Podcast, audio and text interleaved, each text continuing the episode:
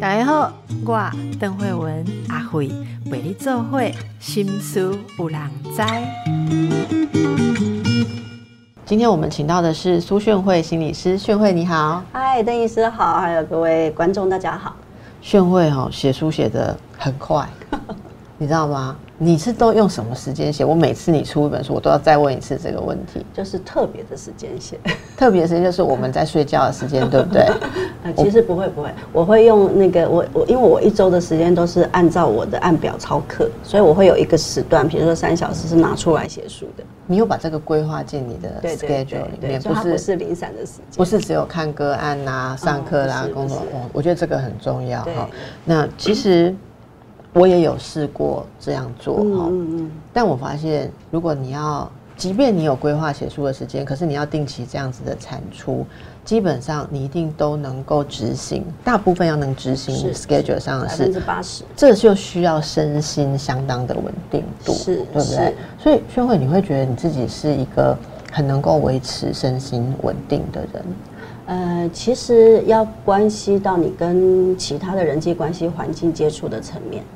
那我觉得我其实相对是单纯很多，嗯，因为如果你把我个人安排的事情或者计划跟人际关系，比如说 social，我会选择前者，啊，所以我的朋友们一年只见一次面，真正的好朋友啦，一年只见一次面到两次。所以我超过一年没跟你见面，已经不算真正的好朋友了。没有，我们一年一定会见一次面。你看，人际关系就会有这种 哦张力哈，这就是一个很简单的例子。是对敏感的人就就会是一个，所以我们会比较。让自己要处在稳定的身心状态，也要适度的取舍一些受到的刺激嘛。好，那就来请教您，这一次出新书叫做《摆脱情绪消耗，不再被负能量控制，找回身心安在力量》哦。书里面谈到很多有关于我们怎么样被情绪所影响，而且你用消耗来。呃，解释哈这些状况哈，这这次主要要带给大家是什么样的身心安顿的秘方？嗯，其实这本书书写的起源是我很想回应现代人的健康问题。健康问题，对我认为现代人健康问题已经不是过去我们常说的吸烟啊、喝酒啊。我觉得现代人健康问题，当然还有很多，比如说。呃，邓医师已经常常知道、听到的，就是自律神经失调啦、代谢症候群啊、啊慢性疾病啊，这个大概就是我们现代人的日常或者是很常见。那那，但是我就会想说，哎，这些慢性疾病也好，或者是我们越来越感觉到力不从心。无能为力，或者某一种就是我想做却做不到，那这些状况跟问题，究竟它可能的某一种根源？当，我觉得它是复杂的问题，但是如果从我的角度来看，我觉得它有个很根源的问题是，我们都在集体消耗中。就是如果你现在到你周围的人问一圈，或者是你到路上问十个人，你问他说你现在觉得幸福吗？快乐吗？你现在的感觉是什么？我大概觉得九点九都会说好累。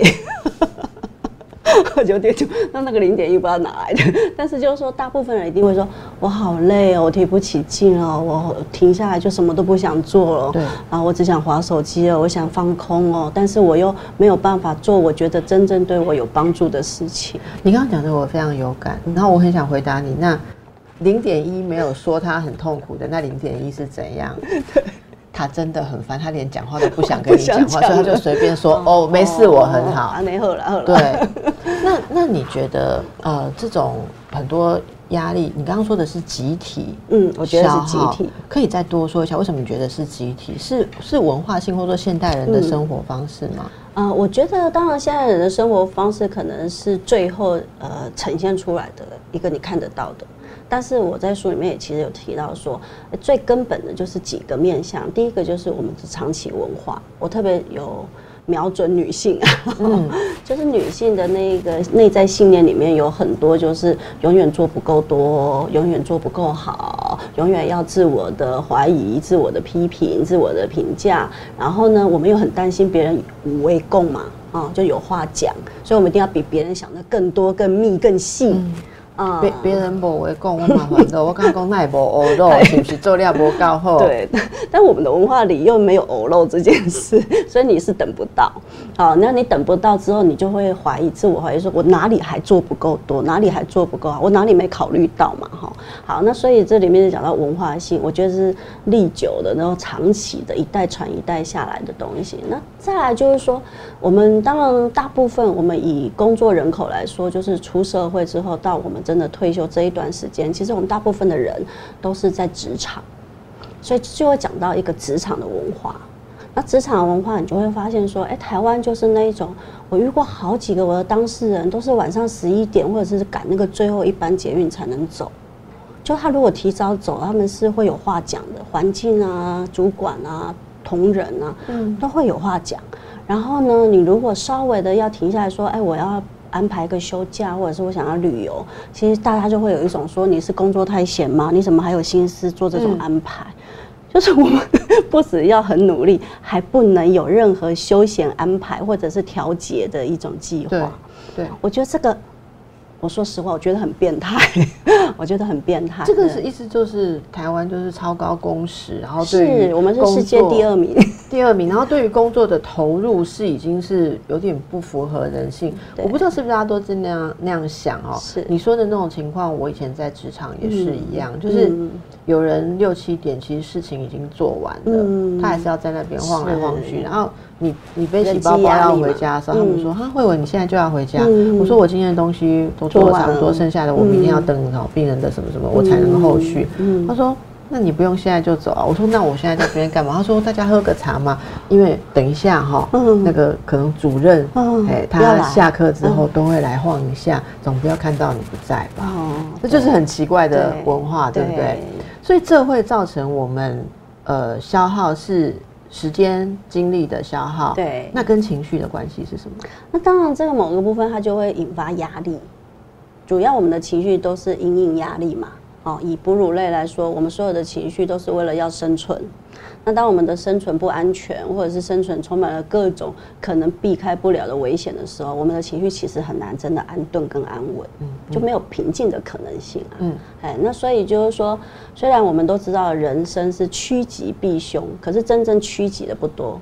我们的努力在避凶，啊，所以就是不断不断的想哪边有可能危险，哪边有人话讲，有一些人会什么样测异样眼光，然后会有什么评语，然后随时都在担心，可能背后有不知名的一个恶意或者是一种危险，啊，那我觉得这个其实无形之中，你其实很恼人啊，真的是恼很很恼人，就是 非常的扰乱你的身心，啊，那所以你也没办法真的回到说。哎，你是一个生命，你是一个存在，然后你到底诞生活在这世界上这一回合，到底是为了什么？嗯，哎，我觉得这个是我我写这本书，其实是为了回应现代人的健康问题。嗯嗯，我们知道很多身心压力其实都跟疾病有关，应该说反过来讲，现在不管是什么，以前觉得跟心理无关的病。你你现在看最新的研究，他一定会告诉你，最终还是跟压力有关。同样的疗法治疗同样的疾病，同样的阶段，那你问医生说，那会不会好？医生说你要放松心情，然后病人就会说，所以责任好大。嗯，你知道，我觉得这种话就是你转不过来的时候，真的会觉得压力很大。有一个病人跟我说，所以呢，他会不会活命是他自己的责任。嗯，如果他。这样子疗法，医生都尽力给他做下去，他不好，好像是因为他压力太大，所以免疫不好或者什么病情恶化，所以他说他来找我是说。你要帮我救我的命啊！我说，你你你身体的病是内科系的病，我我怎么救你？他说，医生说心情好，免疫力好，状况就会变好。所以我在这里把心情变好，然后一定要很好，因为我不是我不是来求快乐，是要求活命。你知道那种治疗压力非常非常大，而且反十足反映出他的压力是好。那现在人现代人都知道说身心健康非常重要。可是这个情绪消耗，除了你说集体生活的习惯，是不是个人也有一些？即便我们不能改变社会了哈，嗯那我们是不是有一些自己可以做的？哦，这肯定是，这肯定是，就是呃，其实我们啊，我我在里面一个章节特别讲到内控跟外控这件事情。嗯，好，然后当然这就是说控制你行为的那个点到底是在外在还是在你的内在。那我们都知道，就是长期以来我们台湾社会，特别是女性，啊，就很容易就是那个控制点是在外面。就外面人可以控制我们的行为举止、决定、选择，最后还可以控制到我们的呃情绪，然后控制到我们到底要待在什么地方啊，要做出哪一些表现或姿态。哎，所以我们很多人啊，其实从小到大没有培养什么是内控。内控就自我控制嘛，就自我监控啊、调节这一方面。那当然，他他在过去可能你是很难调动的一件事，因为过去是一个环境主义嘛，然后是一个群体为导向的，然后群体利益为导向，所以你不用跟他以前的人讲这件事，你那种话不不容易啊，因为他就是被环境然后被大宅门控制的嘛。哎，但是为什么现在开开始，我觉得可以提，是因为我们已经越来越个体性了啊，比如说。单身的人越来越多。那天看一个报告，好像已经快要到一半了，就是独居单身这样。然后再来就是说，那现在人也不一定都选择婚姻或者是生儿育女嘛，他有很多那种个人发展的过程。那但是当他已经越来越趋向个个体性或者是个人发展的时候，他的外控性还是那么强。他还是被他的环境、被其他的人的言语、被别人的看法或者是评价所牵扯的时候，其实他一个人，他明明可以一个人住，他也可以一个人 handle 好他的生活，他也可以去调整他一个人可以进行的，比如说什么时间做什么事。可是当他的外扣点还是在外面的时候，那没有用啊！就是就算给你一个保留一个你单人的空间、时间、环境，嗯，还是没有用，因为你大部分的心思是往外跑。对。然后所有的什么样不相干的讯息、相干的讯息，全部都一下子把你勾出去。其实你里面的人是魂飞魄散，或者是也魂不守舍了。所以这个外控其实不一定要外面人很明确的来强迫你什么，而是你在意他们的评价或在意他们的期待，随时都在起反应，被影响，对不对？是。那这个是以目前的社会现况来讲，女性仍然比较比较常见，对，比较常见。你觉得这个事情是我的意思，是说自己可以突破的吗？我认为自己可以突破，当然它不可能是很轻松的突破，因为我们从过去童年或者是青春期以来，其实都没有这个部分的觉知，对觉知跟一种奠定，没有力量，里面没有那个我的力量，所以你根本连想要更加的。内控或拒绝被外在影响的，你连这种想法可能都很难建立。对，所以如果大家想要做一些调整的话，可以从些什么方面来做哈？我们待会再回来。我们在学会的书《摆脱情绪消耗》当中哈，可以看到，首先是要对自己的状态有一些觉察，知道你在被消耗。是，那这个消耗，你要说想回应健康问题，所以大家是会从身体健康或身心的状态里面。要怎么样先察觉哦？我要改了哈，或者说，诶，已经不能再这样下去了。呃，我觉得台湾人真的很会忍，因为如果没有忍到一种最 最高顶点，大概都会说还好。嗯嗯。那但是如果你真的稍微的再细致一点，或者是稍微再停下来，愿意跟自己再多一点接触，你就会知道。我们就讲几个最大的面向，也不要讲很细。第一个，睡眠。你困得可以不？啊，然后你睡觉是不是真的觉得是一种轻松，一个对你很重要的修复？嗯，哦，然后还是它已经变成一种你觉得噩梦梦夜，因为你就是脑中的思绪断不掉。好，然后再有些人就是因为他睡不着，他那个手机就没办法放下，他就一直滑滑滑影片，然后一直在不知所谓的影片中浏览，哎，然后完全没有力气说，哎，我可以带我自己好好的睡个觉。那我觉得睡眠情况大家就可以做个评估。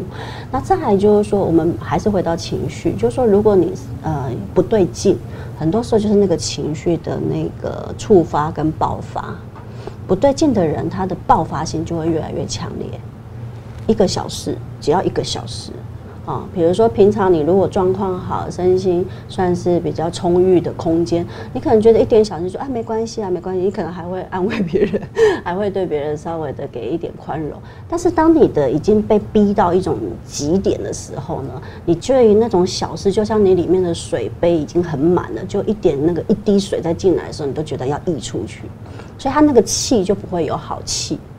啊，就是口气啊，或者是一个肢体的一个行为上的表现，甚至一个面容。其实也许他也没讲话，他就是个面容，随便瞪你一眼这样，那个随时随地都会发生。哎，所以我觉得说，如果你真的是一个 comfortable，就是一个舒适的、舒活的状态，其实你你不用把人把你自己搞成这样嘛，嗯，绑成这样，或者是紧绷成这样，那其实就是某个部分，就是你被逼到了。你被逼到悬崖，被逼到墙角，被逼到说：“哎，现在是不是觉得我后面是死路一条？”对。所以你你被逼到的时候，你一定会想说：“为什么你们都要来逼我？”然后再来就是说，当你发现你被逼到一种情况，就别人还事不关己的时候，哦。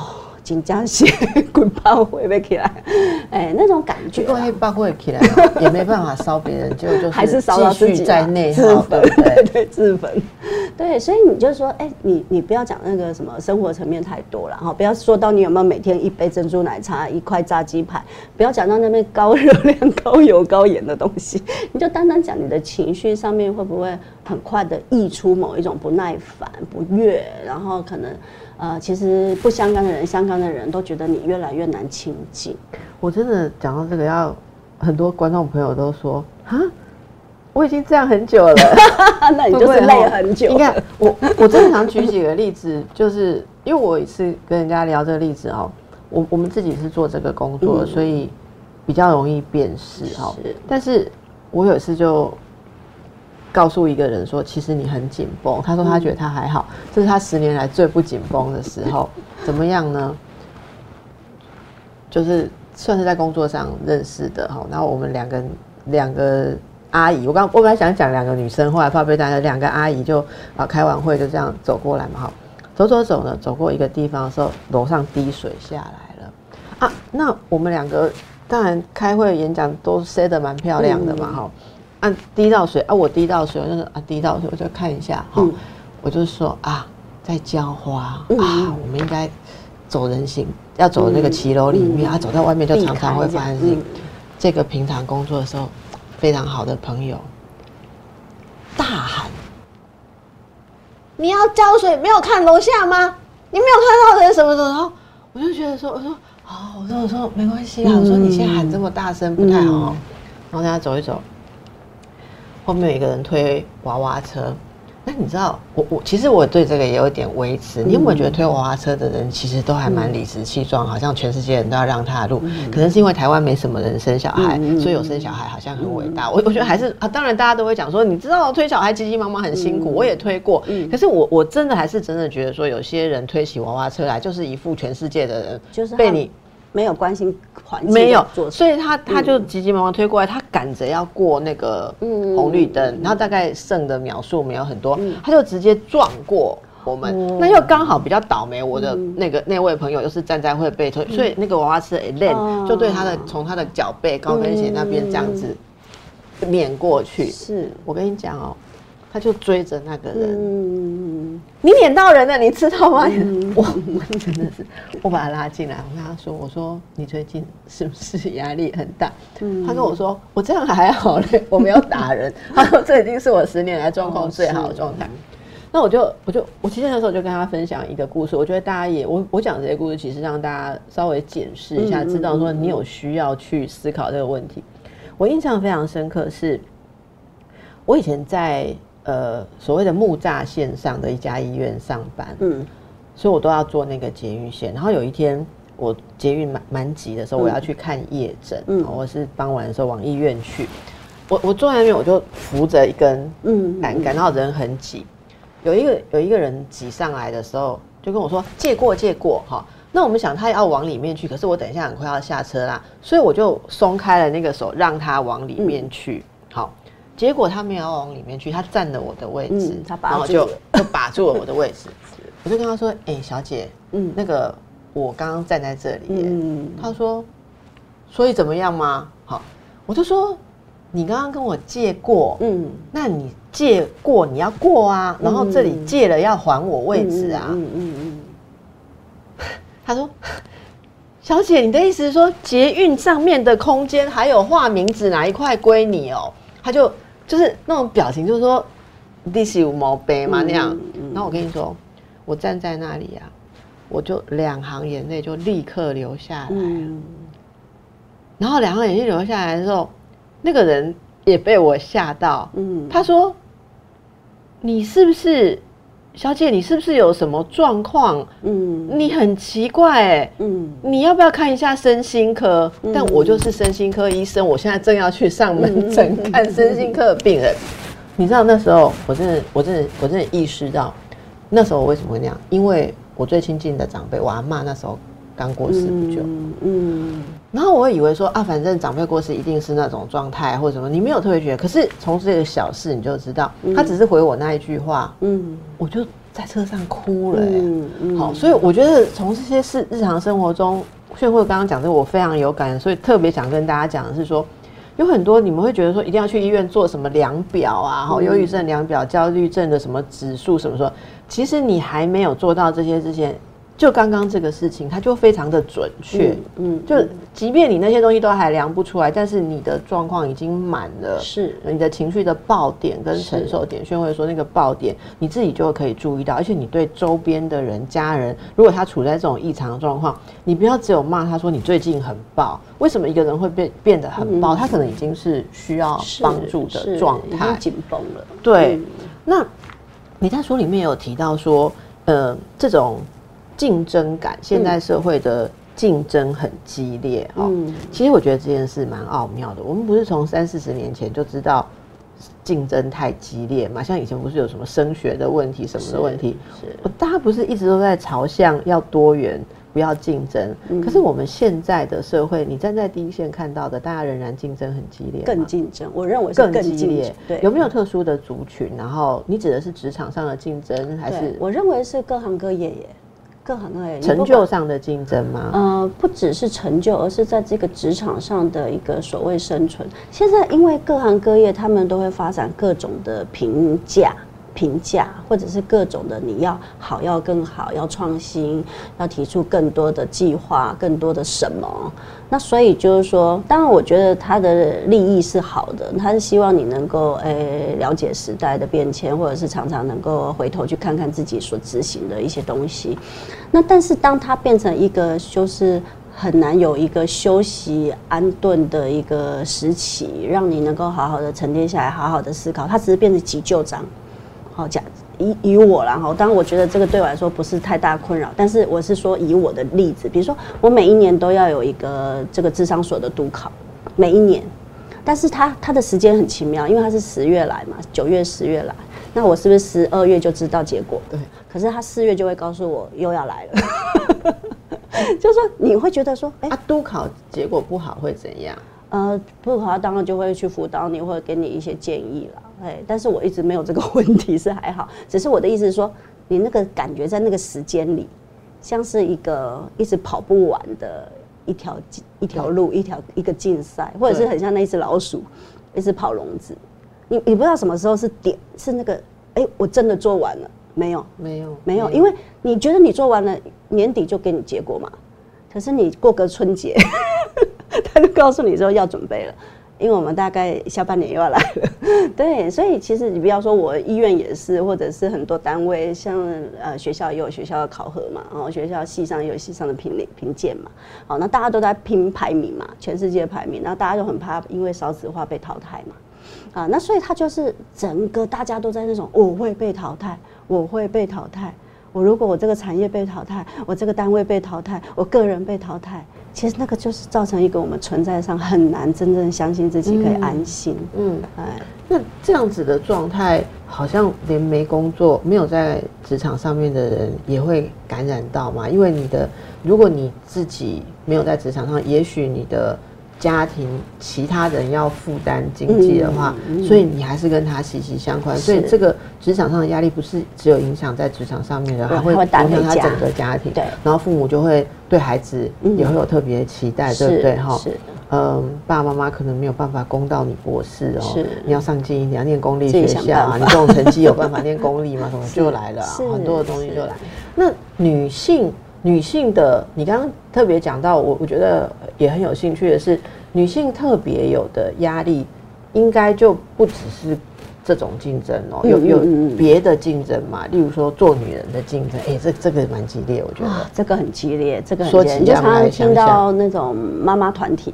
哦，我比较熟知的就是妈妈团体，因为他们通常他们里面的竞争心是在呃讯息留言跟那个回应当中看中得出来看得出来。举个例子好不好？啊、举个例子，什么？嗯、可能就是比如说孩子的名次或孩子，他现在不排名次啦，但是就是孩子的表现，啊，或者是说，呃，我比较会听到就是可能两三个妈妈，因为他们是集体的活动嘛，哈，然后两三个妈妈就对这个群体的哪个妈妈的表现，告诉说你这样子教孩子是不行的，哦，有，例如说现在小孩子会他们一组啊，对对对对呃对做一个什么活动，或者要教一个什么东，西。现在小孩很多这种妈妈东西，就是如果她是那种属于全程陪伴或全程关照的妈妈，她就会去看看孩子跟谁合作，他们小组的进行嘛，她可能就会对当中的小组，等于等于说我们大学才要遇到的这种小组的问题，现在小学可幼稚园可能就在发生。这个，其实我身上也有很多这样的小组，可是你知道我我很幸运，你知道吗？嗯，因为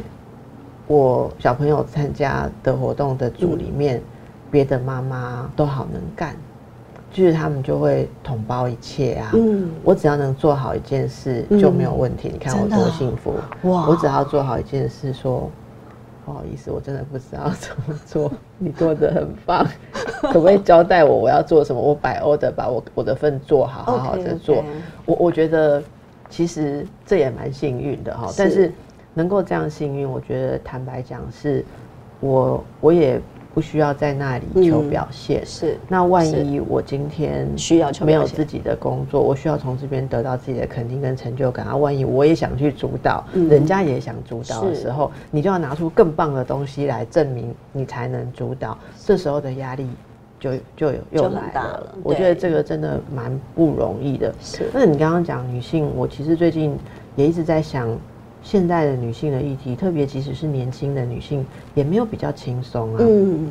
我那天跟一位年轻的女医师在聊，嗯我就说，我觉得你们现在真的是三头六臂。嗯。好、呃，你知道现在的女医生除了医术要好，学问要好，也要亲和，嗯会表达，嗯。很多还要自己经营一个频道，嗯。好、然后在这样的状态下，又不能让自己的孩子、家人、长辈觉得说你忙着搞你自己的事情，疏忽了照顾的职责，所以他们很多都还厨艺了得。嗯好、像我的学妹是，她那个做烘焙啊。我们会议的面包都是他自己带来的，好我真不知道他有那么多时间。然后，然后不管干什么的时候出现的时候，即便开完刀，手术房结束去聚会，都很快的可以把自己塞得好像要露营一样。哇那更不要说他们的什么运动才华哈、有的什么什么什么，那天听那个是不知道什么空手道几段的，什么检定的，然后学各式各样的才艺的舞蹈啦哈，呃歌唱啦乐器的十啊项全能，对，然后我就说哇，你们这个在我们那个时候，有时候在我当学生或年轻的呃医师的的那个年代啊，我们都不会化妆，嗯。我们也没有很在意要那么多其他事情，因为觉得说你能够保保好你那一张嗯执照，可以好好的做医生，不要出事，你就已经很棒了。是。可是现在的女性啊，当然，我觉得以前那种说你是属于会做事的职业妇女，跟漂亮的、吸引人的美女是分开的，嗯嗯那样也不好可是现在要求每个人好像都要面面俱到，是。我觉得也很可怕。至少我觉得，我想象如果我要变那样的话，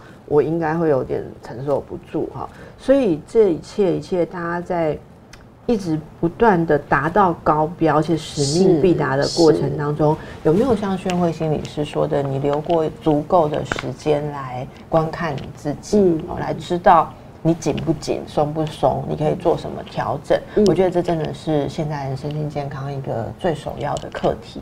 好，我们再让大家休息一下。薛慧心理师在这本书《摆脱情绪消耗》当中提到了很多很具体的呃概念，跟我们可以成长的一些面向，我觉得要留给大家仔细的去阅读。包括说里面有几个部分，像僵化的内在信念，好，你你自己有一些。信念缺乏，我们可以想象缺乏弹性的话，你就很容易在不符合这个信念的时候感到极度的挫折，然后痛苦无法无法化解，没有弹性，还有缺乏人我关系的界限，这些都是大家应该说，呃，这几年来比较多人会去谈到的问题哈。那里面有一些我觉得，呃，你很独到的，特别把它讲讲到很深处的部分，我们想跟大家聊一下哈。嗯，你这边有说到。呃，重建保护因子，跟做自己心智的守护员，嗯，好，这什么样的概念跟做法呢？嗯，就是如果从整个脉络来谈，或者是成长的过程来谈啊，其实我们很小很小很小开始，大概搞不好有记忆以来，你就是会被环境或者是照顾你的人，甚至你旁边有相关的人，都会去不断的有点像是。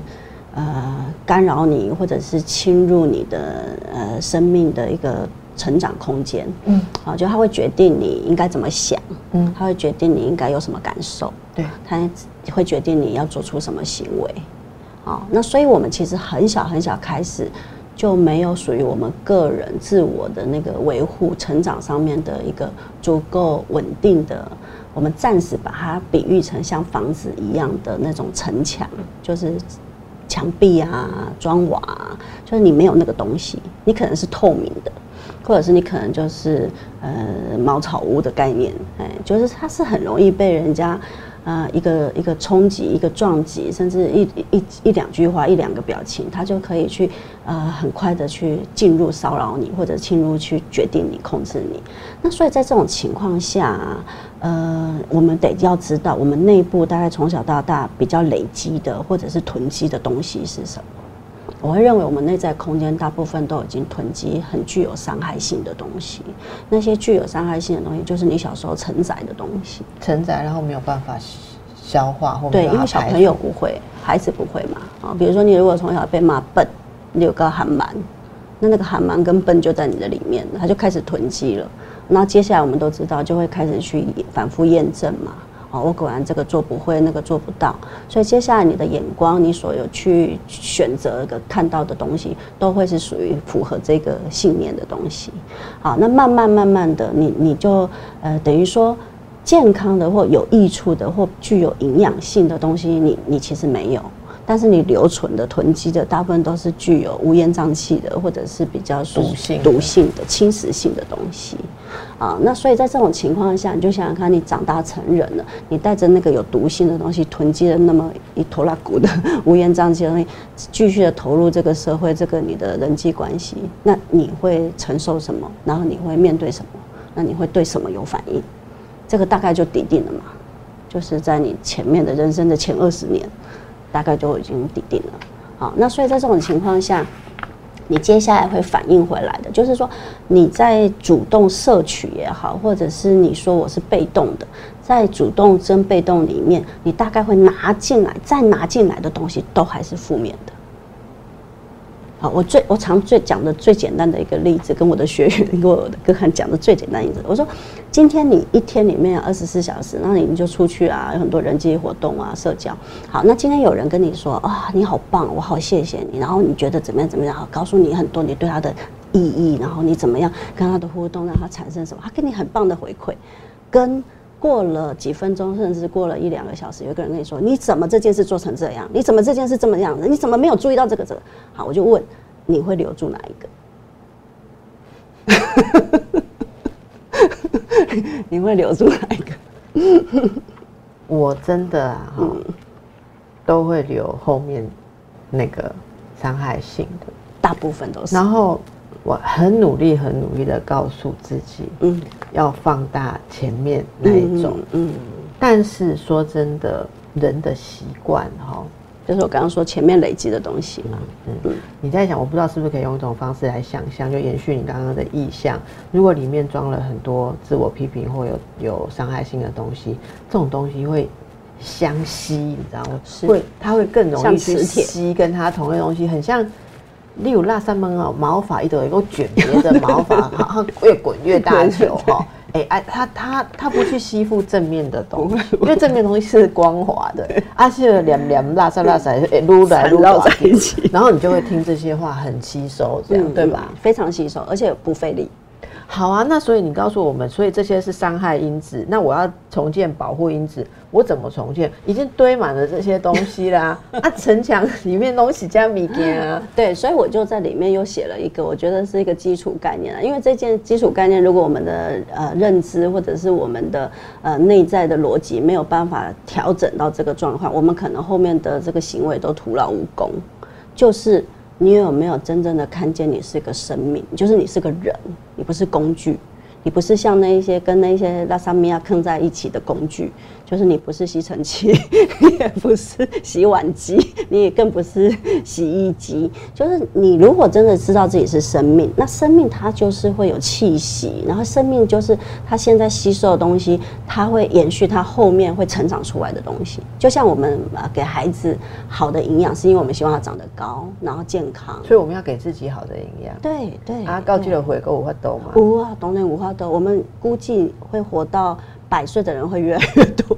那怎么样？具体而言呢、就是怎么样算是有有为自己放进比较正面的保护的？所以你可能要先做一个比较算是一个全面性的一个重新的一个呃，有点像是清仓大了解啊。你怎么去看说，哎，到底你现在的人际，如果用你的自我的觉察评估，你现在人际对你正面来说，正面有回馈正面的东西，有意义、有价值，哦，感觉到自己有能量哦。Anyway，你不管要从哪个面向去，你觉得你正面的人际、正面的生活、正面的安排，哪些是属于正面？你至少要盘点出来嘛。好，那哪一边你可能也会有消耗的，那消耗也有分轻重度嘛。那那些消耗的人事物，到底它又是什么？我觉得要做盘点。盘点出来之后，嗯。我我我我觉得大家已经接下来就会问哈，那可是因为那些消耗的东西，我不能不做，是。哦，例如说那是我妈，那是我伴侣，那是我小孩，那是我要赚钱，好、职场，所以我不能够不要那些伤害性的东西，因此我没有时间跟心力去做让我。滋养的东西，不是很多人都这样吗？所以就继续就在继续在原来模式，然后就说这个没有办法改变，对对不对对？那到底那个关键点是开始想要给自己好的东西，为那些东西设界限，有没有一个一个那个什么样的关键点呢？当然，因为它就跟我们刚刚谈到那个僵化的信念嘛，嗯嗯，就是说你那个僵化就很像螺丝嘎，就是你那个那个螺丝锁的越紧，那这件事松开的机会就越高嘛。对，那所以意思就是说，你得要先能够给自己这些信念一个新的空间。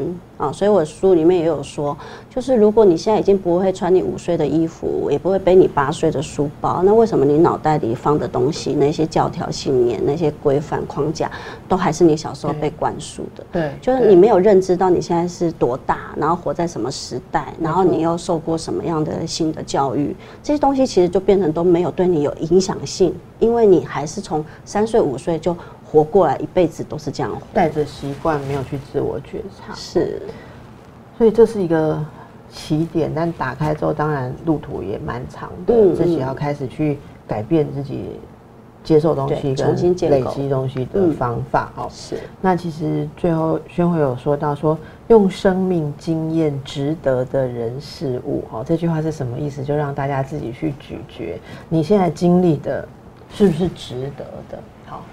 好，只有你能够决定值得不值得，而你要怎么对待不值得的事情，就决定了你活得值不值得。是这样讲可以吗？可以 好。那么非常棒的一本书，也希望能够带给大家哦自己生命的转化，往是正向去。是，非常谢谢宣慧，谢谢大家。谢谢大家，谢谢邓医师。